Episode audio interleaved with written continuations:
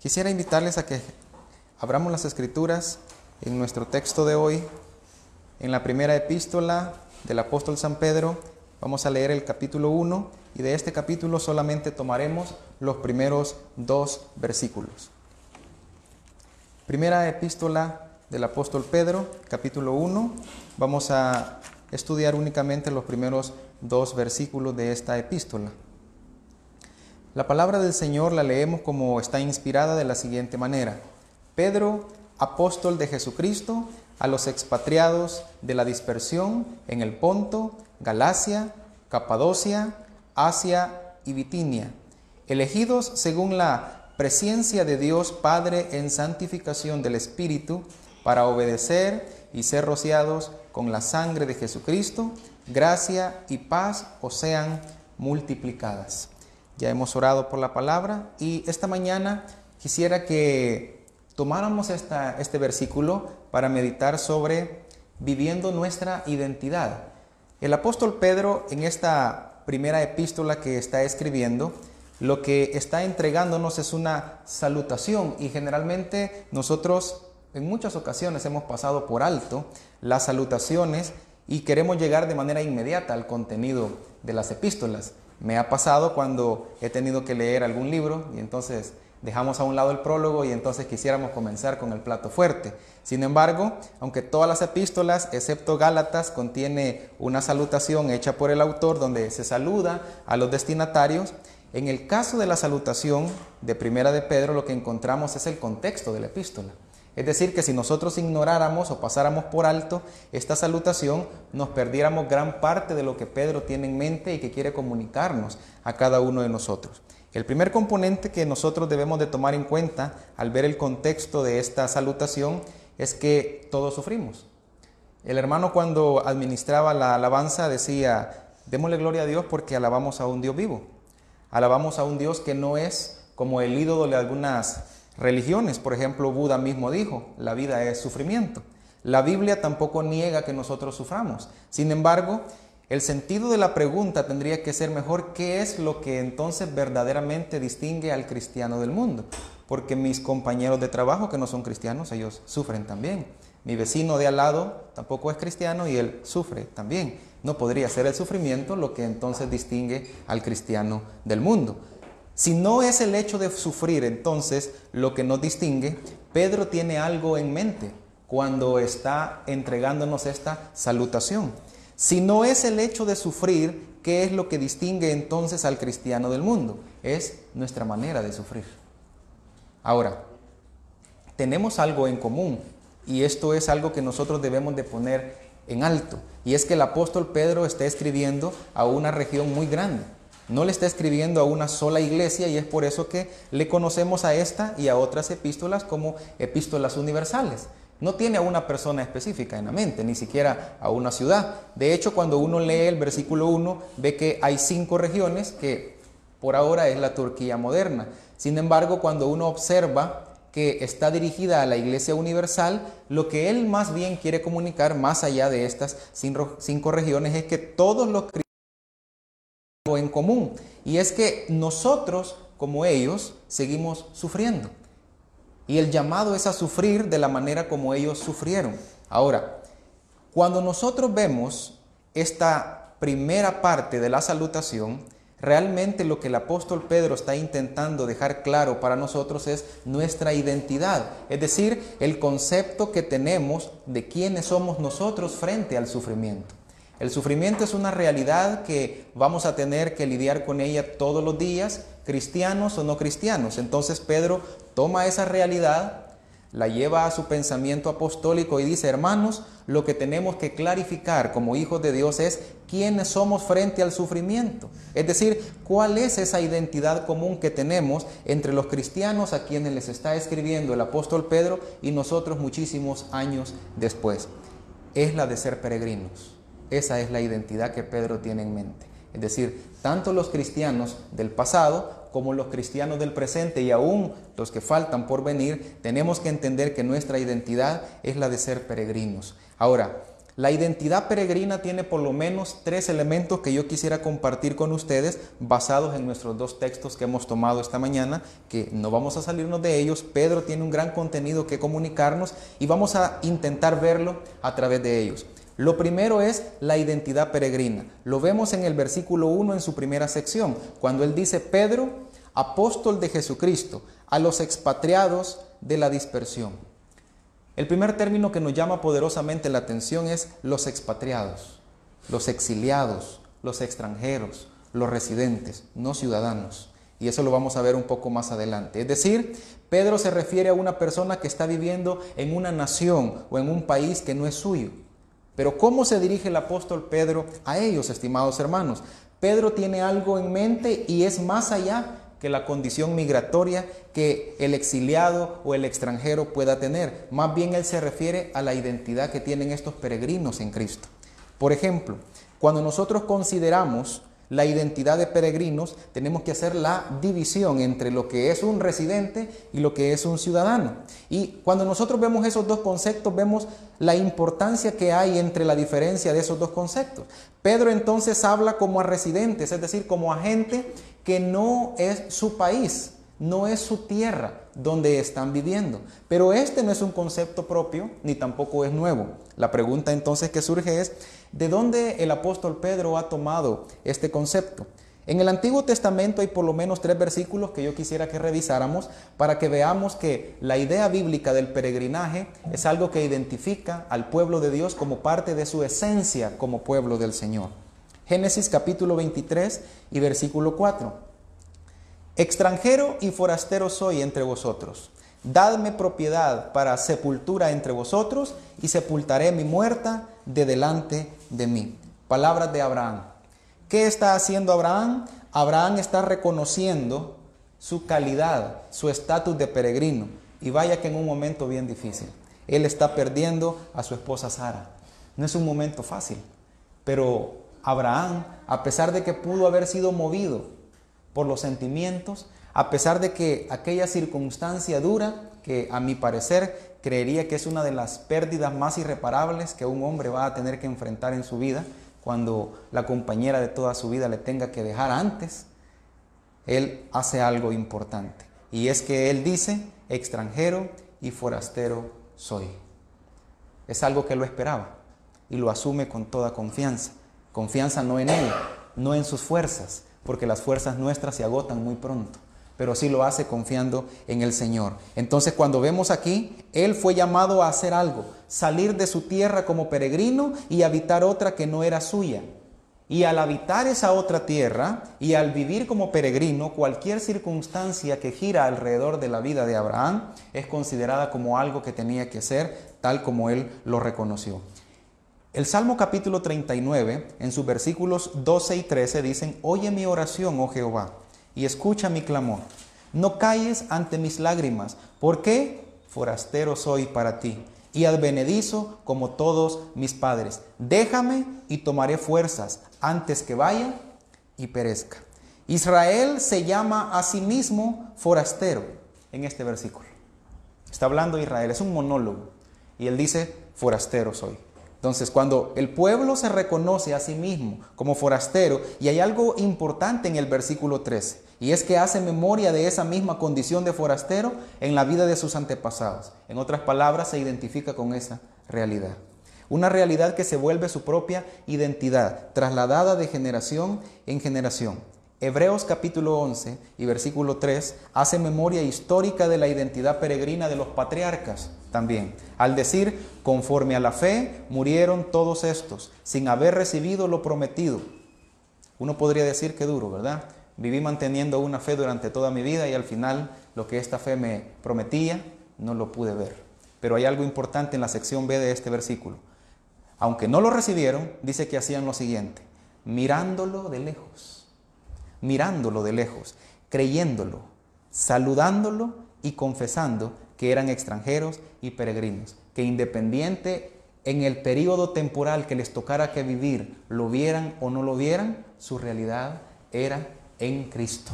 Y eso es lo importante. Hermanos, cuando Pedro entonces recoge la idea de nuestra identidad peregrina, solamente está haciendo algo que ya han hecho todos los santos varones de Dios antes que Él. Hablando de la identidad que nos hace diferentes como pueblo del Señor. Ahora, tenemos que reconocer de manera inmediata en esta primera sección del versículo que hay una dura realidad. Y es quizás la primera aplicación anticipada que yo quisiera que hiciéramos de este versículo. Muchos cristianos no estamos viviendo esta identidad muchas veces. Muchos cristianos no están tomando esta identidad como peregrinos. Lo que hacen es vivir para sus deseos, para sus comodidades, casas, negocios, entretenimiento. Y hay que ser sinceros, aunque estas cosas no son malas en sí mismas, son nocivas cuando se vuelven el propósito de nuestras vidas. Y eso es lo que Pedro tiene en mente. Cuando estas cosas, hermanos, son la razón que consumen nuestras vidas y cuando vivimos solamente para nuestros propios deseos, hemos olvidado nuestra identidad como peregrinos. Quizás una de las frases que nunca debiéramos de olvidar, alentados por las palabras del apóstol Pedro, es que no estamos en casa. En este mundo no estamos en casa. Y cuando un cristiano, debemos de decirlo muy claro, con base en la escritura, se siente en casa, es que no está dándose cuenta de su verdadera identidad. El apóstol Santiago dice en Santiago 4:4, oh almas adúlteras, ¿acaso no sabéis que la amistad del mundo es enemistad contra Dios? Cualquiera pues que quiera ser amigo del mundo, ¿sí? ¿qué hace? Se vuelve enemigo de Dios. No podemos tener amistad con el mundo. La palabra amistad aquí en el contexto quiere decir tener los valores que el mundo tiene, que nos sintamos cómodos con el mundo. No podemos sentir comodidad porque no estamos en nuestra casa, estamos peregrinando hacia la que verdaderamente es nuestra casa. Pero mientras eso no llega, yo no me puedo sentir cómodo, ni mucho menos, ni mucho menos halagado por lo que el mundo nos pueda ofrecer. Un peregrino genuino, ¿qué hace? No se compromete con un país que no es suyo, no toma sus modelos, no vive sus costumbres, porque sabe que está solamente de paso. Ahora, el punto fundamental en esto es que al perder de vista nuestra identidad, también perdemos nuestra perspectiva de vida. Eso a lo que los hermanos teólogos le llaman nuestra cosmovisión cristiana dejamos de ver el mundo con los lentes de la Biblia. Y entonces nos ponemos los nuestros y comenzamos a verlo como el mundo realmente quiere que lo veamos. Nuestra vida, nuestra familia, incluso la forma en que sufrimos ya no responde al propósito de Cristo. Seguimos sufriendo como lo hacen los demás, pero sin el propósito genuino. Filipenses 1:29 nos recuerda, porque a vosotros os es concedida a causa de Cristo, a causa de Cristo, el que no solo que creamos en Él, adoremos a Dios porque hemos podido creer en Cristo. Démosle gloria al Señor porque el Señor confirmó la obra de elección en nosotros al venir a Él. Pero hasta ahí no llega lo que Él quiere darnos. Dice, sino también que padezcáis por Él. No solamente es creer, es también sufrir por Él. Y eso es algo importante. Ahora, no somos simples peregrinos. Y el apóstol Pedro se va a encargar de decírnoslos. Somos peregrinos elegidos. Y gloria al Señor por eso. Eso lo dice la parte A del segundo versículo. Elegidos según la presencia de Dios. Cuando nosotros leemos elegidos según la presencia de Dios, no es algo que nosotros hayamos escogido. No es algo, hermanos, que haya sucedido por casualidad o por accidente. Lo somos por decreto de elección. Si algo me da seguridad de irme a la cama todas las noches y dormir tranquilo, es que la salvación que se me ha prometido es segura, no porque yo lo crea, no porque ustedes me lo digan, no, porque está basada en un decreto eterno de elección.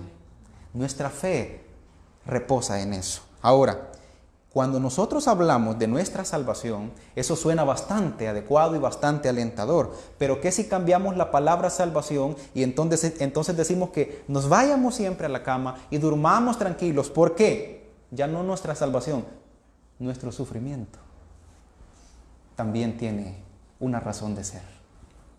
La palabra del Señor dice en Jeremías capítulo 1 y versículo 5, antes que te formase Jeremías en el vientre, yo te conocí antes que tú nacieras, yo te santifiqué. Te di por profeta a las naciones.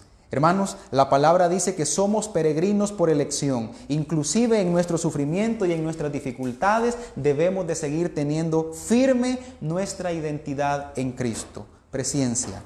Es la facultad de conocer lo que ha de suceder o de existir. Nuestro peregrinaje entonces se fundamenta en la elección de Dios y en la respuesta de ese peregrinaje al plan de redención.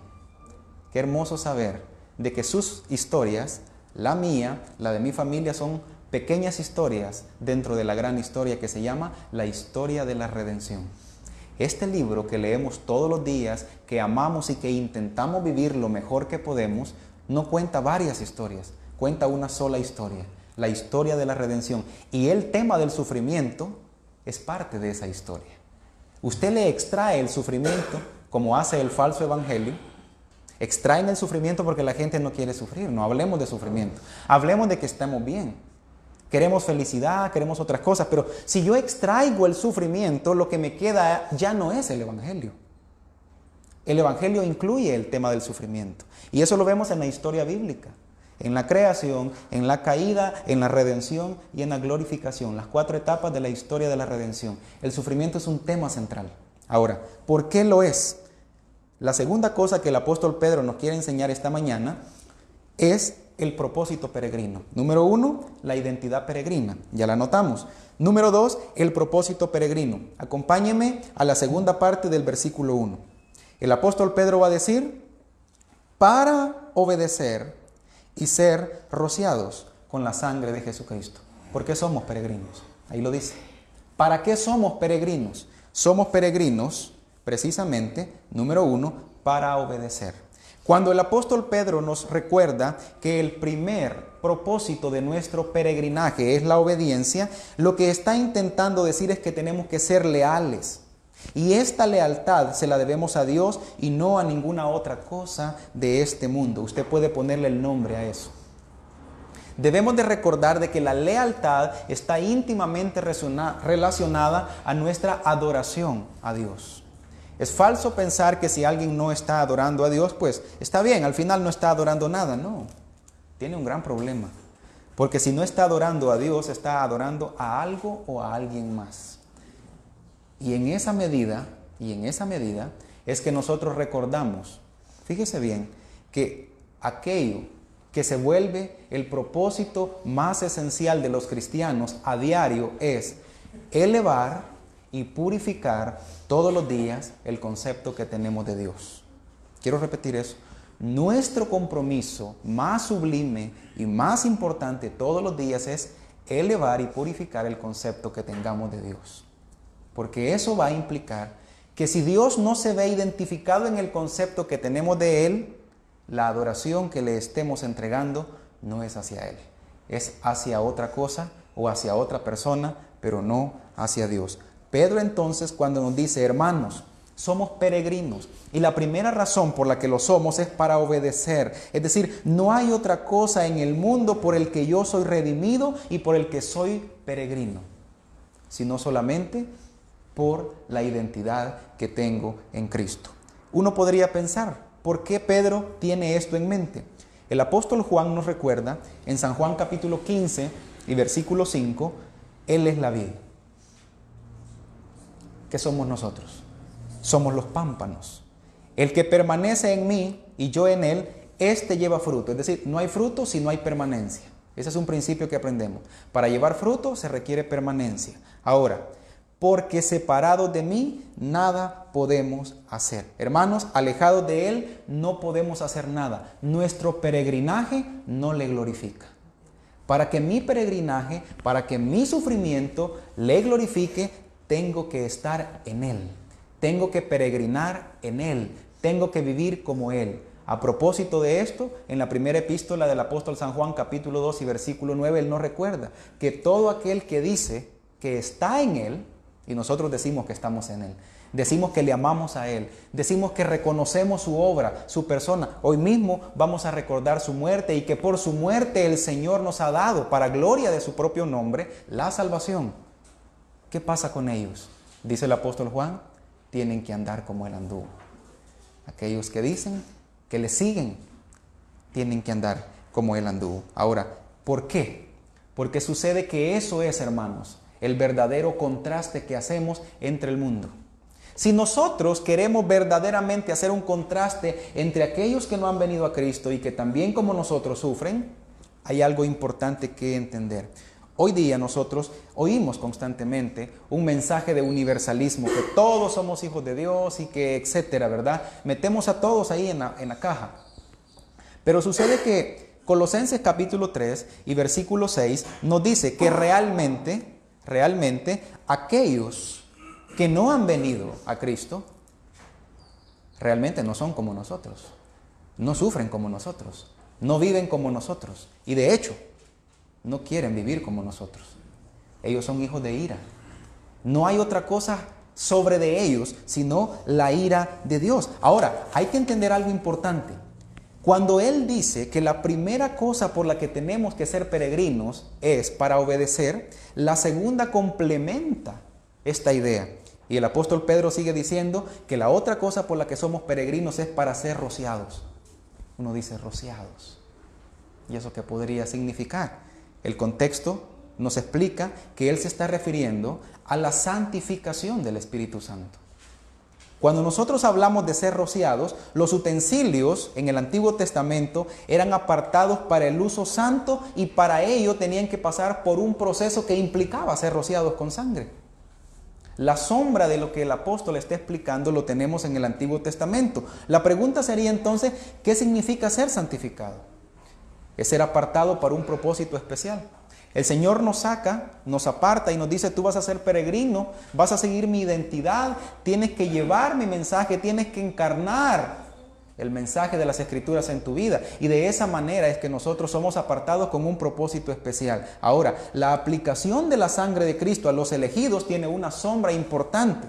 Hay dos versículos muy reveladores en, Éxodo, perdón, Éxodo capítulo 29, versículo 19 al 21. Y dice, tomarás luego el otro carnero y Aarón y sus hijos pondrán sus manos sobre la cabeza del carnero. Matarás el carnero y tomarás su sangre. La pondrás sobre el lóbulo de la oreja derecha de Aarón, sobre el lóbulo de la oreja de sus hijos, sobre el dedo pulgar de la mano derecha de ellos y sobre el dedo pulgar de los pies derechos de ellos. Rociarás la sangre sobre el altar alrededor y con la sangre que está sobre el altar y el aceite de la unción rociarás sobre Aarón, sobre su vestidura, sobre sus hijos, sobre la vestidura de sus hijos y él será santificado. Es decir, acto inmediato de todo todo lo que acabo de leer, hasta entonces Él será santificado. Era una respuesta a, era producto de sus vestiduras, sus hijos y las vestiduras de sus hijos con Él. El otro versículo muy pero muy importante es Éxodo capítulo 24, versículos 6 al 8. ¿Qué encontramos acá? Moisés dice que toma la mitad de la sangre, la pone en tazones, esparce la otra mitad de la sangre sobre el altar y tomó el libro del pacto y lo leyó a oídos del pueblo, el cual dijo, haremos todas las cosas que Jehová ha dicho y obedeceremos. Entonces Moisés toma la sangre, rocía sobre el pueblo y les dice, he aquí la sangre del pacto que Jehová ha hecho con vosotros sobre todas estas cosas. Primera aplicación, Éxodo 29. Los llamados al sacerdocio son rociados para su confirmación. Es necesario que nuestro llamado al sacerdocio de todos los santos sea confirmado. Y eso no viene, estimados hermanos, sino por la aplicación de la justicia de Cristo a nosotros. La justicia de Cristo imputada a nosotros es lo que nos permite tener acceso ahora a lo que gozamos. De no haber sido por eso, el proceso de santificación no puede darse, porque primero somos justificados para luego ser santificados hasta el día de la redención. Éxodo 24, el pueblo rociado hasta después de recibir la revelación del pacto. Y ese es el fundamento de ese versículo. No podemos ver algo extra ahí. El pueblo solamente es rociado hasta después de recibir la revelación del pacto, por lo que esta es una confirmación de haber sido rociado. ¿A qué nos lleva entonces? A nuestro título de este sermón, viviendo nuestra identidad tenemos una vida con propósitos, tenemos una vida que tiene identidad.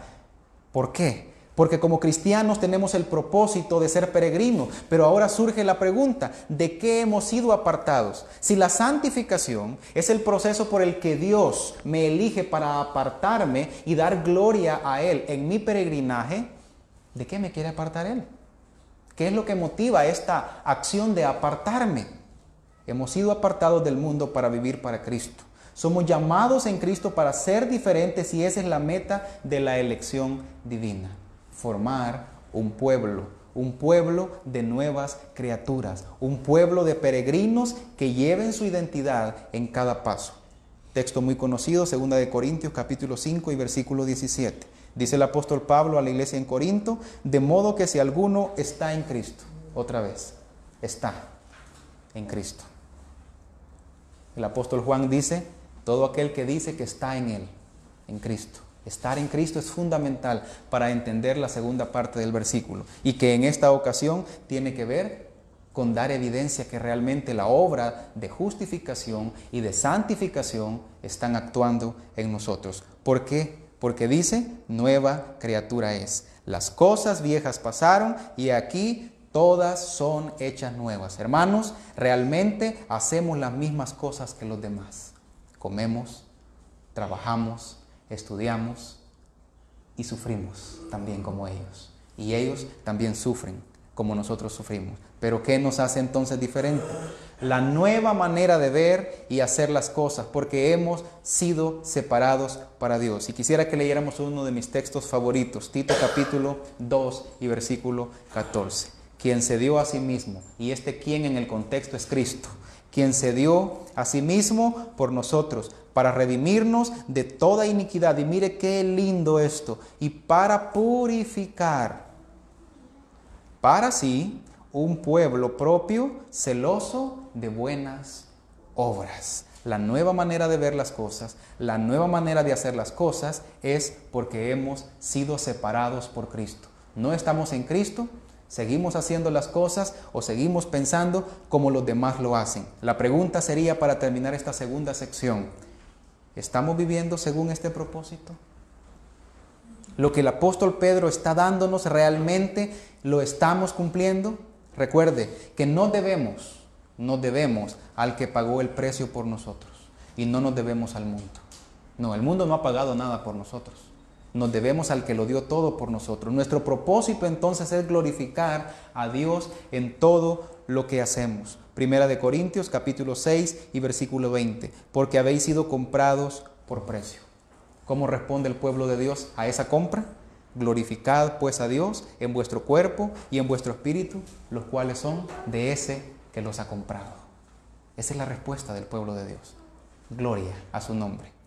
Fuiste comprado, dice el apóstol Pablo. Entonces, glorifiquen. La respuesta del pueblo es glorificar a aquel que lo ha comprado. Y para cerrar, el apóstol Pedro, en el versículo 2, tercera sección, nos va a hablar sobre la necesidad peregrina. Número uno, identidad peregrina.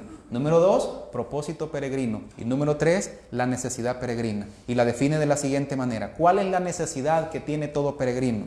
Gracia y paz. Y no solamente eso, que le sean multiplicadas. En la mente del apóstol Pablo, hermano Marvin Argumedo y todos ustedes necesitamos la gracia y la paz multiplicadamente. Son las dos necesidades peregrinas. Ahora, ¿por qué necesito gracia? Vamos a desglosar un poco estas dos necesidades. ¿Por qué necesita gracia el peregrino? Porque la gracia es el favor inmerecido de Dios. No confundir con la misericordia de Dios. Gracia es recibir algo que yo no me merezco, el cielo. Misericordia es no recibir algo que sí me merezco, el infierno.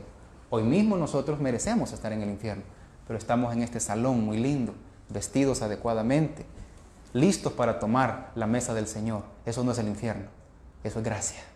A pesar que lo que merecemos todos por igual es estar en el infierno, no lo estamos recibiendo. Ahora, qué lindo es reconocer que el Señor, que el Señor sabe nuestras necesidades, porque Él es un Padre responsable. Siempre oportunamente provee lo que su pueblo necesita. Ahora, la pregunta para nosotros es entonces, ¿será nuestro problema la salud, la economía, la familia? No. Lo que sucede es que el verdadero problema frente al que nos enfrentamos todos los días es el pecado, porque a él se deben todos los problemas humanos. El peregrino, el verdadero peregrino, lo que hace es vivir conforme a la voluntad de Dios. Y cuando nosotros vivimos conforme a la voluntad de Dios, ¿qué pasa, mis hermanos? Nuestra salud se vuelve en bienestar. Nuestra familia glorifica a Dios. Y nuestra vida se vuelve realmente lo que tiene que ser, un templo y morada de su Santo Espíritu, ese que nos ha sido prometido y que está procurando hoy y va a procurar hasta el día de la redención nuestra perseverancia. Qué lindo, qué lindo es eso. Ahora, cuando nosotros vemos que lo que necesitamos es gracia, hay que recordar que la gracia también no debe de ser mal interpretada como lamentablemente se está haciendo hoy día. Y nosotros, nosotros como iglesias que amamos su palabra y que intentamos vivirla de manera adecuada, tenemos que ser portavoces de ella. Gracia no es lo mismo que gratis. Es mucho de lo que estamos oyendo hoy día. En ninguna parte de la Biblia encontramos que nuestra salvación es de gratis. Es, es por gracia que es diferente. Porque sí hubo un precio y ya vimos que el apóstol Pablo le dice a los hermanos en Corinto, habéis sido comprados por precio. No, lo que sucede es que no lo pagamos nosotros, lo pagó alguien más. Y una de las cosas importantes que nosotros debemos de aprender de Cristo es que Él ha hecho alguien, algo que ninguno, ninguno de los abogados hoy día hará. Uno podría contratar al mejor abogado y él estudiar todo lo necesario, llevar un buen argumento jurídico e incluso poder, poder convencer al juez. Pero en nuestra representación, Cristo no solamente se presenta a nuestro favor frente al Padre, tomó nuestro lugar, se sentó en el lugar que nos correspondía a nosotros. La palabra del Señor dice que el Padre decretó una ley. El alma que pecara, esa morirá. Y constantemente durante toda la historia de redención, Él ha estado viendo pecadores sentándose en esa silla y aplicándoles la norma que Él ha establecido. Pero en una de esas ocasiones no era alguien, era su propio Hijo. Y la palabra del Señor dice que Él cumplió su norma y la aplicó. Así que nosotros debemos de reconocer que cuando el apóstol Pedro nos hace el recordatorio que lo que necesitamos multiplicadamente es gracia, es que él esté pensando que nunca olvidemos que lo que tenemos ahora se sustenta solamente porque Cristo así lo ha querido. Segunda cosa, necesitamos paz. La pregunta es, ¿Dios nos ha dado gracia? ¿Y para qué? Porque la gracia, estimados hermanos, es la fuente de la paz. La paz no llega si no disfrutamos de la gracia. Juan 14, 27. La paz os dejo, mi paz os doy. Yo no os la doy como el mundo os la da. No se turbe vuestro corazón ni tenga miedo. Cuando uno lee las palabras del Evangelio, uno se entera que la paz es el estado que Cristo concede a sus elegidos, mire qué lindo, de no estar ya más bajo la ira de Dios. No tiene nada que ver con que las deudas estén pagadas. No tiene nada que ver con que no haya enfermedad. La paz bíblica no tiene nada que ver con que yo no tenga problema con alguien. No.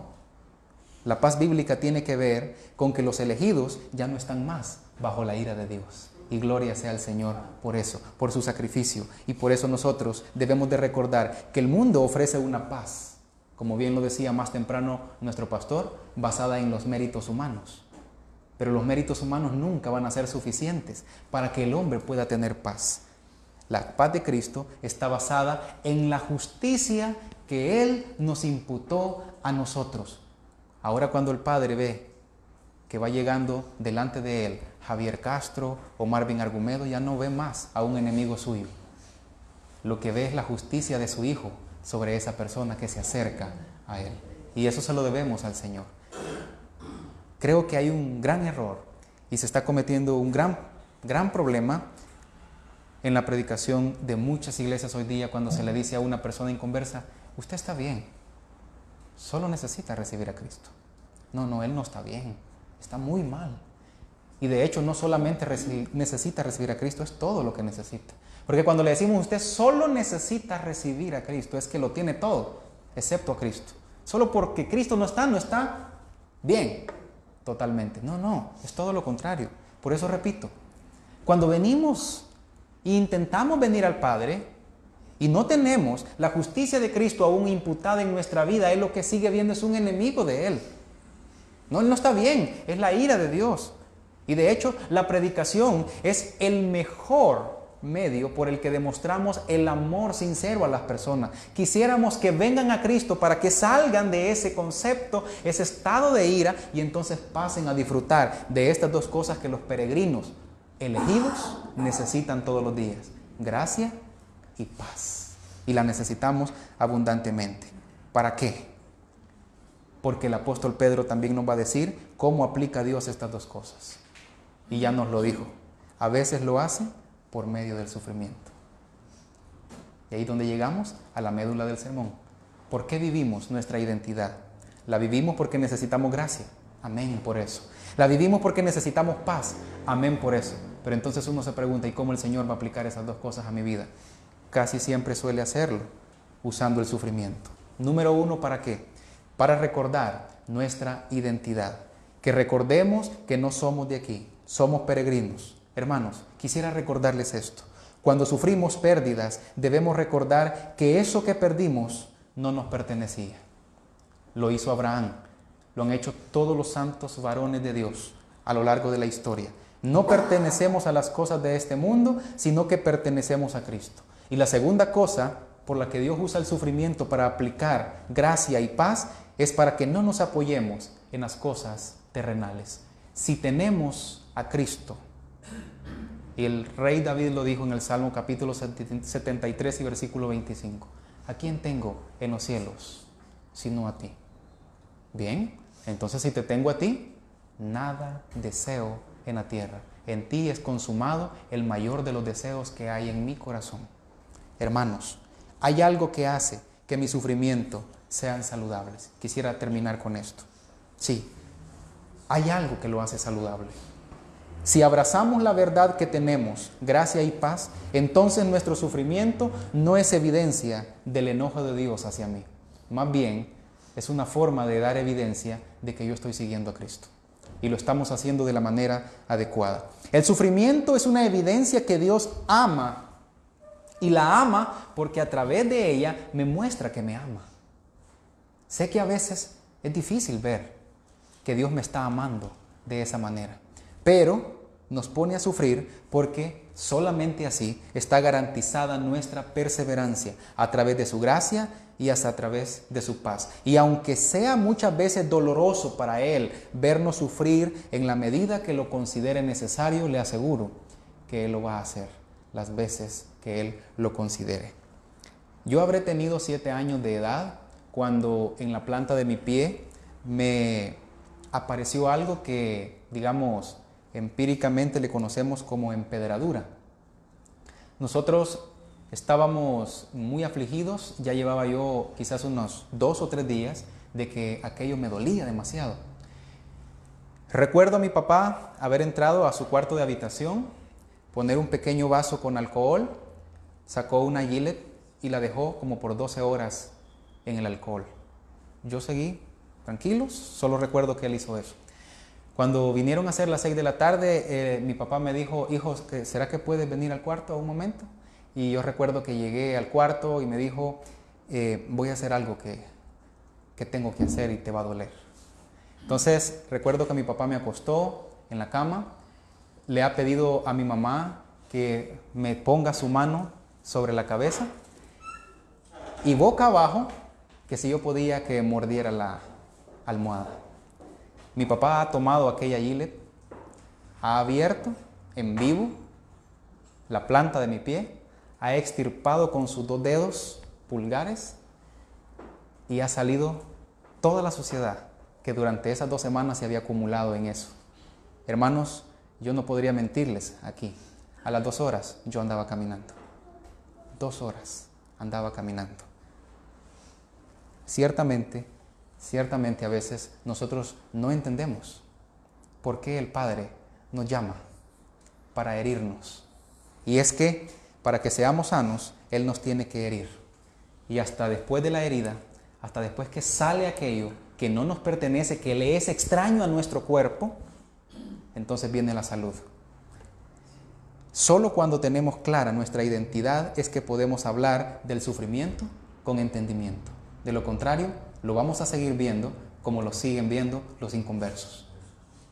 Necesitamos hacer un contraste de alta calidad en estos tiempos que estamos viviendo. La sociedad que está afuera al salir de esa puerta es una sociedad y una cultura de impiedad.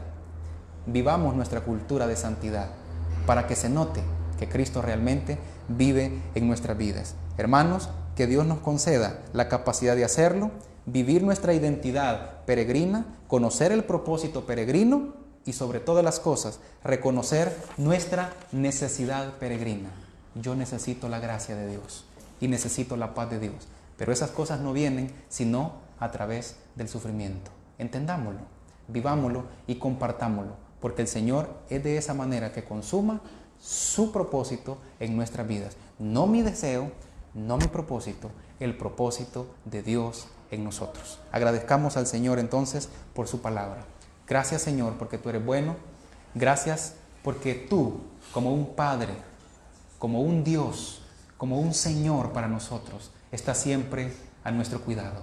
Señor, tú siempre tan bueno, nosotros siempre tan pecadores. Te pedimos, Señor, que nos perdones y que esta palabra traiga aliento a nuestra vida. Que nuestro peregrinaje no es en vano, tiene una identidad. Que nuestro peregrinaje, Señor, no va a la deriva, tiene un propósito. Que nuestro peregrinaje, Señor, no está desolado. Hay necesidades que tú las has suplido. Necesitamos abundantemente, Señor, tu gracia y tu paz. Aliéntanos, ayúdanos a vivir conforme a tu palabra y que cuando venga ese momento en que tú has considerado necesario herirnos, lo entendamos y lo vivamos como tú también lo entendiste. Te pido, Señor, que el Espíritu Santo nos asista en cada momento y que nos ayude y que siga procurando nuestra perseverancia para que el día que tengamos que presentarnos delante de ti, lo podamos hacer honrando y glorificando tu nombre. Todo te lo pedimos en el nombre de Cristo Jesús, poniendo en alto tu nombre y poniendo en alto tu palabra. Amén y amén. Que el Señor le bendiga, estimados hermanos, esta mañana.